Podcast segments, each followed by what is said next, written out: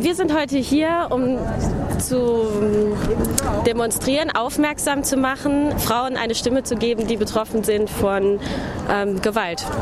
Ja. Und warum tanzen? Ähm, um sich Ausdruck zu verleihen, um diese Opferrolle nicht unbedingt zu erfüllen. Also man ist still, man sagt nichts, sondern selbstbewusst zu sein, zu tanzen, seine Lebensfreude zu zeigen. Ich glaube, es ist eine gute Möglichkeit, eine aktive Aktion auch für eine Sache zu geben. Der Tag an sich richtet sich gegen die Gewalt gegen Frauen und Mädchen. Und es ist schön, was Positives dem entgegenzusetzen. Es ist eine kleine Alternative, gemeinsam zu tanzen für die Selbstbestimmung. Ja, Energien zu mobilisieren, aktiv zu werden, sich auch in einer gewissen Weise zu verbinden, indem man gemeinsam etwas tut, mehr als irgendwie durch eine Straße zu laufen und dabei was zu skandieren, sondern wirklich mit dem ganzen Körper für eine Sache einzutreten. Das findet weltweit statt und wird aber lokal organisiert oder gibt es ein Netzwerk, das irgendwie versucht, das sozusagen ein bisschen zentraler zu organisieren? Also es gibt ähm, eine internationale Seite und auch eine deutsche Seite, die Materialien bereitstellen. Ähm, Logos, Flyer, es gibt ganz viele Tanzvideos. Ähm, aber wie jede Stadt konkretes umsetzt, ist ihr überlassen. Und in diesem Jahr war es eben so, dass wir das von privater Seite organisiert haben. Letztes Jahr hat in Freiburg Frauenhorizonte das Ganze professionell aufgezogen. Und jetzt wollten wir mal gucken, was passiert, wenn wir einfach als Privatperson versuchen, Menschen, Frauen und Männer zu mobilisieren? Ja, also ich bin selbst bemüht, aus, also von mir aus, immer war es schon immer ein großes Anliegen von mir, gegen Gewalt an Frauen was zu tun, mich da irgendwie einzusetzen und ich arbeite auch in dem Bereich als Sozialarbeiterin. Ähm, mir ist das auch ein großes Anliegen, ähm, weil ich finde, dass das Thema viel zu wenig Gehör bekommt und viel zu viele Auswirkungen hat auf äh, Leute, die, die aufgrund ihrer körperlichen Merkmale betroffen sind. Ähm, und das finde ich nicht in Ordnung und auch ich engagiere mich berufsmäßig in diesem Bereich.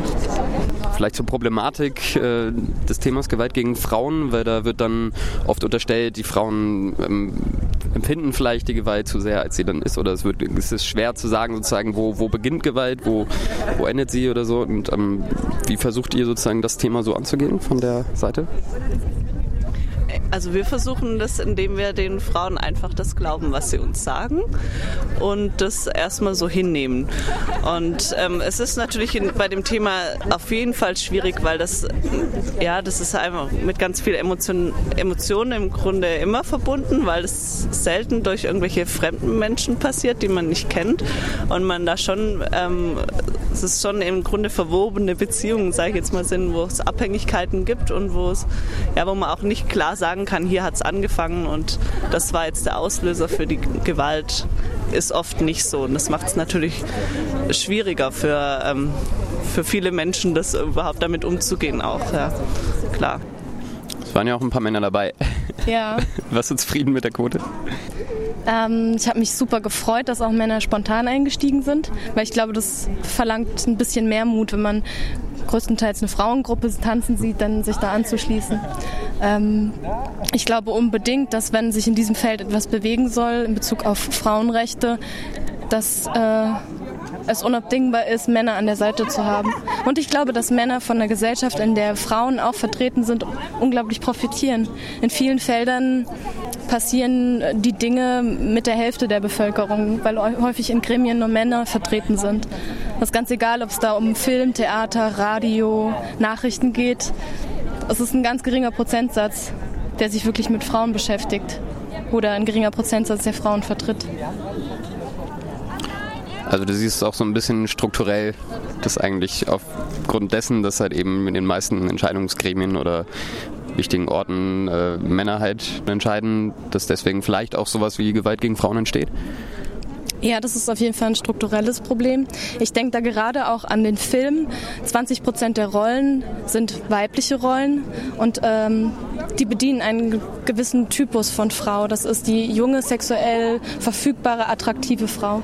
Und es gibt im Film, auch im Theater, ganz wenige Rollen, die für mittelalte oder ältere Frauen geschrieben sind.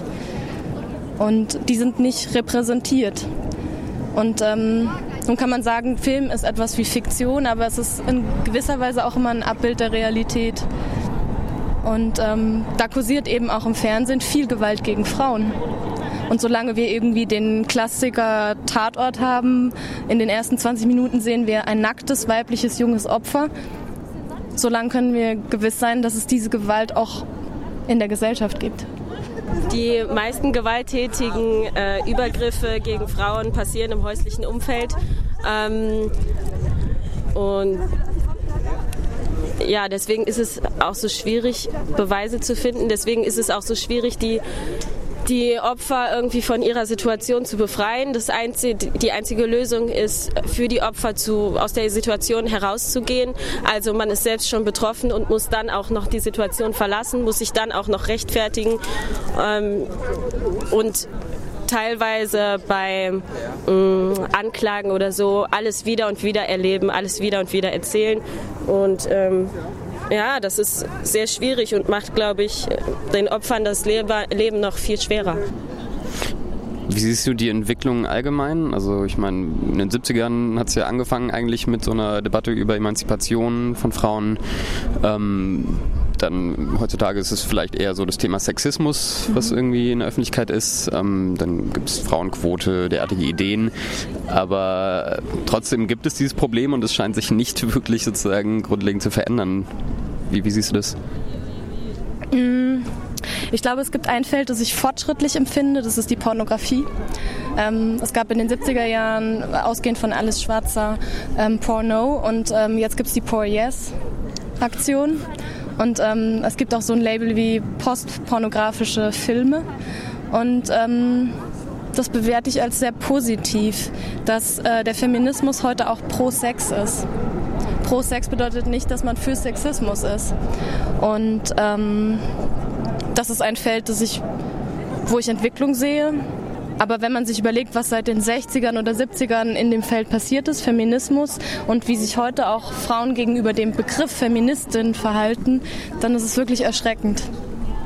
Dann äh, sind da die Früchte nicht geerntet worden von der Bewegung. Viele Frauen empfinden Abneigung gegenüber Feminismus und fühlen sich nicht, sich nicht diskriminiert. Ich glaube, das ist die Grundthese, die man beim Feminismus braucht, dass es eine Ungleichbehandlung gibt dass es eine Diskriminierung aufgrund des Geschlechts gibt. Und da gehen viele junge Frauen heutzutage nicht mehr mit. Es gibt äh, viele junge Frauen, die einfach sagen, ich kann Abitur machen, ich kann studieren, ich kann Berufe erwählen, die in eine Männerdomäne sind. Und äh, die sehen sich dadurch nicht diskriminiert. Es gibt jedoch immer noch einen alltäglichen Sexismus.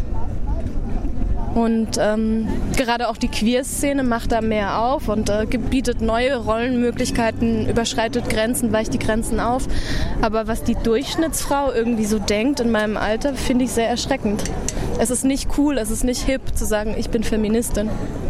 Und ich glaube, der Feminismus hat sich noch nicht erledigt. Der wird sich erst erledigt haben, wenn es keine Pay Gap mehr gibt, wenn Frauen in allen Feldern gleich bezahlt sind und nicht 20 Prozent weniger Gehalte erhalten als Männer. Und ähm, so ein Feld wie Kinderbetreuung spielt da auch eine Rolle. Es ist nicht alles möglich, auch wenn wir sehr privilegiert sind und im Wohlstand leben. Und das ist ein bisschen mein Anliegen zu sagen, die Strukturen, die wir haben, die Ressourcen, die da sind, möchte ich nutzen. Und ich will mitspielen, auch wenn ich eine Frau bin.